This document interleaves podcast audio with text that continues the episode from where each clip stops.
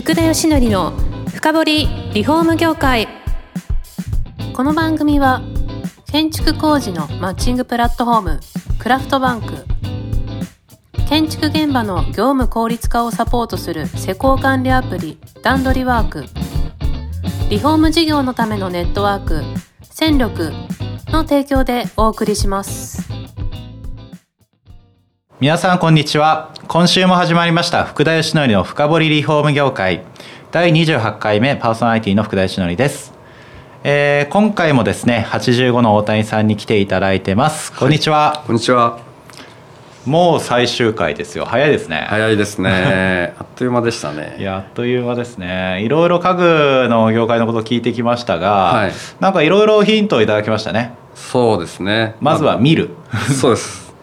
まずは見てください。でインテリアショップに行く行ってください。家具屋に行ってあげてください。家具業界ました、はい、まずはそれを聞いた方のぜひあのしていただければなというふうに思います、はい。で今回まあ最後ということだったんで、はいやっぱりあの今後よりなんかこうインテリア家具がより日本にこう浸透するためとかですね、はい。この文化を根付くためさらに、まあ、聞いていただいてる、まあ、前回は工務店さんリフォーム会社がこの家具をどう使うかみたいな話もしていただいたんですけど、よりもうちょっとコラボを深めるためにどうすればいいかとか、はい。まあ、そういうちょっと未来のあの話なんかを聞いていければなとはい。いうふうに思います。はい。ええどうですかね、あのー家具はい。もっと興味を持つように日本行けますかね？そうですね。ちょうど過渡期なのかもしれない。た本当に僕はい。面白いなって思う。のは、コロコロナって何かなっていうのがあって。はい。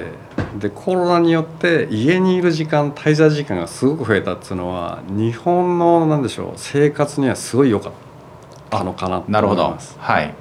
なぜかっていうとやっぱり忙しいと家の中にいなくてだけど心地よさを外に求めてたと思うんですね。そうですねホテルに行くとか旅行に行くとかレストランに行くとか、ね。買い物に行くとかってなってたんですけど、そこ出れないとなると家の中どうしようって思い出してると思うんですよ。はい。でその時にチャンスなのはもちろん家具屋さんであったりとか、はい。で自分のものに対して実は結構このソファー座り心地悪かったなとかはい。この椅子もうちょっといいのにしたいなって思い始めてると思うんですね。うん。なので家具業界としてはこれはすごいビッグチャンスだなと思ってて身の回りのものになんかすごい気に出してるよねっていうのが増えてきてるのでそこに対して家具屋さんどう提案していくかっていうのが今後の家具屋さんの課題だと思いますね。なるほど、はい。どうなんですか？そこに対してもううまくこう提案が始まってるとことか動きって見えてきてるんですか？そうですね、ええ。あの家にいることによって何でしょうマイチェアをあの買いませんか？みたいな。自分のはい。居心地いい椅子を買いませんか？みたいなフェアをやったりとかですね、ああはい。要はに家にいる時に自分がどこにいたいのかって言った時にどこに座りたいのかって言った時にダイニングなのか例えばリビングなのかっていうのをその自分の椅子っていうのをマイチェアっていうのを作ったらどうかな？みたいなフェアをやろうかなと思ってますね。ああ、、はい。いですね。まあ前回でも話ありましたけどあれですよね座り腰か変えると椅子を変えるでやっぱ生活が全部変わるっていうそうですね。見え方が変わってきますし、はい。要は落ち着ける場所っていうのを今までは外に求めてたのを内に求めてもいいのかなと思います、なるほど、はそこで本を読むとかもちろん好きなビデオを見るとか YouTube はいを見るとかでもいいんですけど、じゃあ自分はどこに座ってたら気持ちいいんだろうっていうのをもう一度考えて家具屋さんはそれをお客さんに対して提案していくいいと思いますね。ああ、い。うことですね、はまあそうですね。でもどうなんですか？家具屋さんってでも今まだ減ってきてるんですよね。減ってます。あの、はい。大型店はどんどんどんどん合併してますし、はい。それこそ多様化が進んでますので山田電機さんがもちろんあの住宅メーカー買ったようになって、あーええ。大塚さんとコラボしたりとかそうですね。総合的に提案をするようになってきていますしで今僕も仲間で地方のセレクトショップとかの集まりがあるんですけども、はい。やっぱり先ほど言ったようにセレクトショップってやっぱり地場で根付いたあのセレクトショップなんで先ほど言ったようにやっぱ家具だけじゃなく新しい提案をしたいと思ってた時に先ほどリフォーム屋さんとコラボをするとかですね、はい。やっぱりどんどんどんどん大型化に対するもうちょっと個別の提案の仕方っていうのはどんどん出てくると思うんですね。なるほど。まあ家具業界でいうとニトリのがさんがでっかいところがあってそ,、ね。はい。れで地域産業の家具屋さんが、はい。じゃあそこにどういうふうにはい対抗するかですかね。対抗するかっていう形になると思いますね。はい。なので確一的な提案じゃない要はセレクトをしてでそのセレクトをしたものに対してお客さんに、えー紹介していく。でさらにリフォームもできますよっていうような形でどんどんどんどん要は総合納入をしていけばいいなと思うんですね、はい。どうしても日本人って固定観念に家具屋が家具を売らなければダメとかってなってますけど、はい。僕は極端な話家具屋さんがじゃがいも売ってもいいかなと思うぐらいなんですね。うん本来の意味の生活発信基地であった方がいいなと思なるほどな。いや実際日本でもあれですもんね。ライフスタイルショップって言っても生活全般品を扱うみたいな店が徐々に増え始めてますよね、い、やそれこそそういったところが住宅まで売るみたいな動きも一部出てるので、そうですね。はいどんどんどんそういう形でまあ僕の夢なんですけどもインテリアショップにキッチンを置いてそのキッチンを使って、まあ、お客さんに振る舞うとかですね。でそこの食材は僕がまああの引退したらそこで農家をやりながらその食材を要はインテリアのショップに要はそこのキッチンを使って料理させてお客さんに振る舞うみたいなことがあってもいいのかなと思ってますしなるほど住宅メーカーさんもせっかくモデルルームがあったりとかリフォーム業者さんもそのお店があるのであればそこでそういうような提案をしていけばいいと思うんですね。はいはいはい本来の意味の情報発信基地っていうのをもう一度見直すチャンスかなと思ってます。なるほどものじゃなくやっぱそうすると暮らしってものにそうですね。また焦点が合わさってってことですもんね、えー。まあ、まだないんですか？さすがに。家具屋でキッチンあるみたいな。置いてるだけなんですよ。要は使えなえいっていうふうになるので、はい。要はそこに魂を吹き込むにはやっぱ使えるようにしてあげてそこでお客さんを要は振る舞うっていう。逆に、あのスタバに行かないでインテリアショップに行けみたいな感じの方が面白かったりしますし。ーあれ将来じゃあ大谷さんが作っていただけるで大丈夫ですか？頑張ります。いやそうすればそうですもんね。生活本当にその単純にちょっと座っただけじゃなくて、はい。その家具の使い心地みたいのがその場で分かったりすしますしっていうことですかね、いろいろだからやり方としては今住宅が減ってい。くって言ってますけど逆に2箇所暮らしとかって推奨したりとかですね。要は地方と,、えー、と都都内に住むとかですね。単純に例えば6,000万っていう金額が担保できるのであれば、えー、と2,000万で都都内のマンション買って1,000万でリノベして、はい。3,000万でリフォームあ地方に住む。でそこにはいい家具を置いてっていう形ができたりとかですね。なるほどなるほど。要はどんどんそういう提案をして豊かな生活をしましょうっていうようなことをリフォーム会社さんもやってもいいと思いますし家具屋さんもやってもいいと思うんですよね。そうですね。私もより生活やっぱ変わると思うんですよ、はい、でこのコロナの、まあ、く8月9月ぐらいですかやっぱり新築住宅すごい売れてて、はいはい。やなんでかってやっぱり郊外にすごい移り住むとか、はい。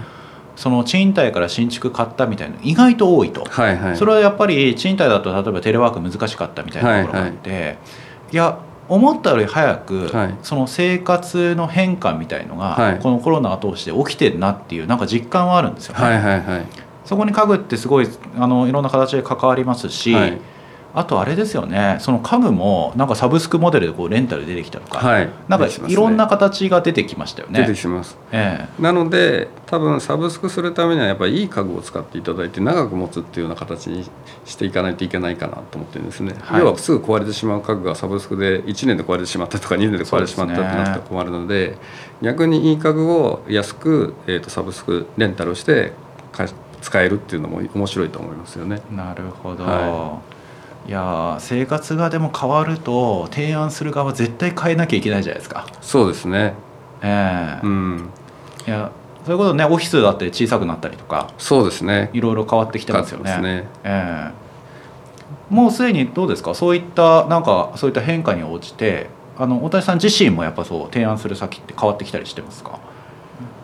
そうですね。ねエンドユーザーさんあとやっぱりち今地方の工務店さんとのお仕事がやっぱ増えてきてまして、あええええで地方の工務店さんもやっぱり地場で根付いてるお客さんまああの福田さんおっしゃったようにやっぱり移民というのはおかしいですね。都内から来てるお客さんが結構はい。移り住んでる方が多いので、はい。逆に言えばチャンスかなと思ってる工務店さんが結構いたりとか。はい。で、えー、と新築ではなくてリフォームして、えー、とそこに住んでもらうとか。いわばコストをかけずにうまく、えーリフォームして提案していくっていうのはすごい増えてくると思います、ね。なるほど。具体的になんかそういった、まあ、新築事業者さんでもいいんですけど、はい。家具まで含めてもうなんかこうスタートしてるみたいなのあったりするんですかね？あそうですね、はい。えっとまあ、仙台の工務店さんも僕家具提案して新築を作ってますしあと本当にこの間はリフォーム。はい。古いよりリフォームして家具も提案してそこでまたそれを転売してるってところも出てきてますね。あーもう込みにして提案する。あそうですそうです。えー、とそういった方々はやっぱりどういうところにメリットを感じられてたんですか？そうですね、メリットか。そう単純に単価を上げるためなのかその新築の方もそれによって売れるように増えてるとかそういうのもあるんですかね？相乗効果はあると思いますね。リフォームで暮らすの、リフォームしたもので暮らすのか新築なのかっていうのもありますし、はいはい。あとは、えー、とコストのかけ方だと思いますね、はい。新築の方がコストが高いのかリフォームの方がコストが高いのまあ安いのかっていう形になると思うので、ん。なるほど、はまあそうですね。またあれですかね。さらになんか新しいその家具の形とか売り方使い方いろんなもの出てくるんですかね。い、そうですね、ええ。あのーやっぱり日本の中でいいものっていうものを、まあ、デザインされたものとかですねそれを使っていただいて、まあ、愛されてるものなのでそれをまた引き取るっていう要は車と一緒なんですけどもなかなか家具って使ったものは今廃棄されてしまってるんですよね。はいはい。はいではなくてやっぱりいいものを長く使うのでどんどんどんどんリサイクルですね。新しいものを作る作る作るよりは古いものをもう一度見直してメンテナンスして、えー、と使い続けるみたいなものは新しいビジネスでは面白いかなと思いますね。あそんなのも動いてるんですか実際に？そうですね。あの、まあはい。プレラブドって愛されたものっていうあブランドとしてですね今まで使ってたもの愛着のあるものを引き取ってそれをまた再販するっていうええそれは大谷さん自身がやられてるんですか？そうです。あの僕らの仲間で、あの家具屋の集まりがあってシューっていう地方のセレクトショップがあるんですけども、そこで売ったものをお客さんが、まあ、あの買い替え買い替えたいよとかちょっとイメージを変えたいなって時に、はいじゃああなたが使っていただいてる家具は結構価値あるものなので引はいき取りますよっていう形でですね、引き取ってあげて。へでそれを要は最初に要はそこまでコストをかけられない人に対して、まあ、若者だととかいる時にそのユーズドをまず使ってくださいと。ーあそうです、はい。座り心地がいいからそれを使ってじゃあ新しく買う時はまた何年後かっていう形で要は今までのものをどんどんどんどん再販していくっていうビジネスもやろうかなと思ってますね。面白い。えじゃあその新品の家具屋さんに今後はそのユーズドも並んだりとか、あそうですね、まあなので、はい、先ほど言ったように北欧のユーズド屋さんって結構あるんですけども、ええ。僕らがやりたいのはもちろん北欧もあの海外のものですけど日本のメイドインジャパンのものの要は、えうーとセカンドマーケットっていうのを作ってあげたいんですね。あ確かにそれあんまないですね。そうなんですよ。やっと日本も椅子を作って、まあ、だいぶけ時間経ちますし、はい。で技術的にも上がってますので,、はい。でえー、と高山っていう産地はあの、はい。その産地の、えー、と承認得てるもので10年保証ついてたりするんですね。はい。なのであなたが使ってるものはやっぱ価値あるものですよってその愛されたものをまた引き取って再生してまた再販しましょうっていうようなビジネスが今後多分どんどんどんどん出てくるかなと。なるほどな。そうするとやっぱりその補修とかちょっはい。と手直しみたいなものも必要になるわけじゃないですか、そうですね、はい。で先ほど言ったようにもう冒頭で前回で前々回かあの要はものづくりが疲弊してるっていうお話をしたんですけど、うんはい。要はそのメンテナンスをしたりとか張り替えをするっていうことによって職人さんのまた仕事が増えてきますよね。確かに。はい。そうするとまたそこで地場にお金が落ちていきますのでそうするともっともっと相乗的に技術も残りますし要は引き取った家具をメンテナンスしてまた再販して使っていただくっていう。なるほど私それ聞いてリフォーム会社ぜひやってもらいたい。ああそうですね。いやだって住まいをはい。どれだけそう長く持たせるかみたいなビジネスやるわけじゃん、はいはいそれは家具もやった方がいいですよねそうですねえもうあれですあのヨーロッパでは椅子のことを小さな建築って言われるぐらいなので椅子も家も一緒考え方も本当に一緒なんですね、い、いものはメンテナンスでなんか使っていただいたりとか要は椅子の、えー、と布地を変えれ変えること張り替えることによってイメージ変えるよみたえいな。クロスを変えることによってお部屋のイメージ変えるよみたいな形で全然同じですやってることはああいうことですね、、はいやそれこそ、まあ、できるかどうかはあれですけどね。あのリフォームした際にドアが古いのいいやつだけど、はい。使わなくなったみたいな、はい。そういうのも再流通したら面白いですよね。面白いいですね、ええ。この間はですね本当に古い建具の1枚の,、ええ。あの扉をですね結構大きかったんですけどそれをモールテックスに塗っちゃったんですね、それを天板にしました。えあ天板にしたんですか、はいそれを？要はへあの扉が大きいじゃないですか、はいで1800の、はい。結構間口が800ぐらいあるんで、はいはい。これテーブルになると思って。あでただ単純にでそれを、えー、とえー長板を外して、はい。けどこれ捨てるのもったいないなって結構まあいいじゃあのいい扉だったんですけど、はい。けどこれ再生する方法なんかないかなと思って要はそれをモールテックスに塗ってでスチールのフレームで3点でこうアジャストするような形にしてそれをもうちょっと干渉するような形に面白いいですね。なので僕が言ったあの既成概念ですね。だからリフォーム屋さんだから家具売っていけないとか、はい。家具屋さんだからリフォームしないっていうんじゃなくてまだまだ目先を変えるとどんどんどんどんビジネスってあるよと。なるほどな。再生することによってもっともっと確違う表現できるよっていうようなことを考えていただけるといろんな形でビジネスになると思いますね。いやそうですね、、はいやリフォームする際も廃棄物すごいたくさん出るんでね。こに価値がなんか埋まってる可能性ありますね。ありますね。お宝発見じゃないですけど、ですよね。一緒に家具も捨てちゃったりするケースもあるわけですよ。ああもったいないですね。もったいないですよね、はい。い、やなんかそういうのはコラボ今できそうだなってヒントがすごい感じました。そうですね。えやっぱりリフォーム屋さんとかいいとかお客さんに家に入れるっていうのがまずすごいメリットですね、えはい。どんな状況なのかって。そしたらお客さんに提案をしてあげるっていうのはすごい大事だと思いますね。ええ。なるほどもしよろしければ椅子も張り替えますよとかですね。要は何でしょう、部屋に入るってすごいハードルが高いんですね。家具屋さんは家具納品にした時じゃな入れないので、なるほど。だからリフォーム屋さんはまず家の中で打ち合わせをするって、家の中を見れるっていうのがあるのでそうするとここを直しましょうあそこを直しましょうっていう今度は提案がどんどんできてくるので。なるほど。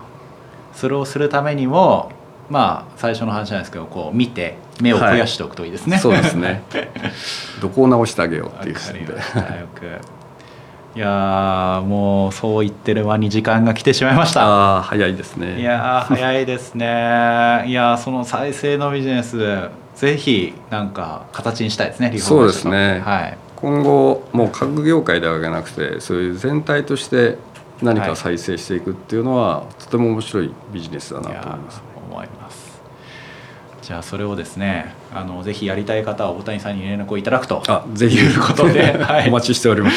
わかりました。あのーこれで全、えー、と4回、はい。あの終わりになりますんで本当に、あのー今回どうもありがとうございました。いえいえこちらこそありがとうございます。はい。またぜひよろしくお願いします。はいありがとうございました。失礼します。